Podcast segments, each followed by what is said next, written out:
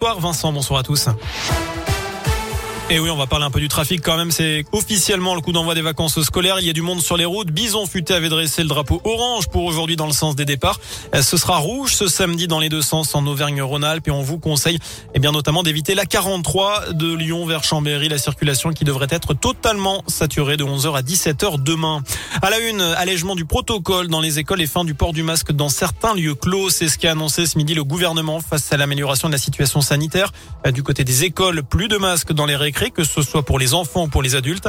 Euh, plus de masques non plus pour les activités sportives à l'intérieur. En revanche, il restera obligatoire en classe.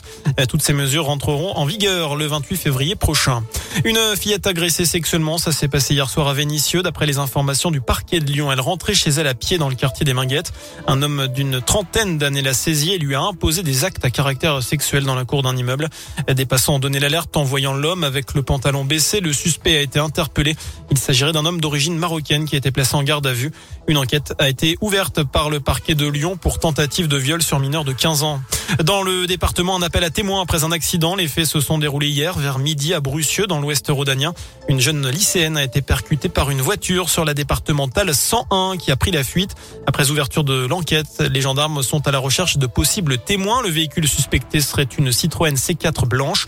Si vous avez des renseignements concernant cet accident, n'hésitez pas à contacter la gendarmerie de Saint-Laurent de Chamousset. Les sports à Lyon, il y a du football féminin ce soir avec un match en retard de la 12e journée. LOL reçoit Soyo à 21h. Objectif invincibilité en allant chercher une 14e victoire en 14 matchs. Chez les hommes, victoire impérative pour l'OL demain à domicile face à l'OGC Nice. Le coup d'envoi, bien, ce sera à 21h. Enfin du basket, de l'Euroleague dans une heure en l'occurrence. Après quatre défaites d'affilée dans ce championnat, l'Asvel reçoit les Grecs du Panathinaikos Athènes. Coup d'envoi du match à 20h. Voilà pour l'essentiel de l'actu. Merci.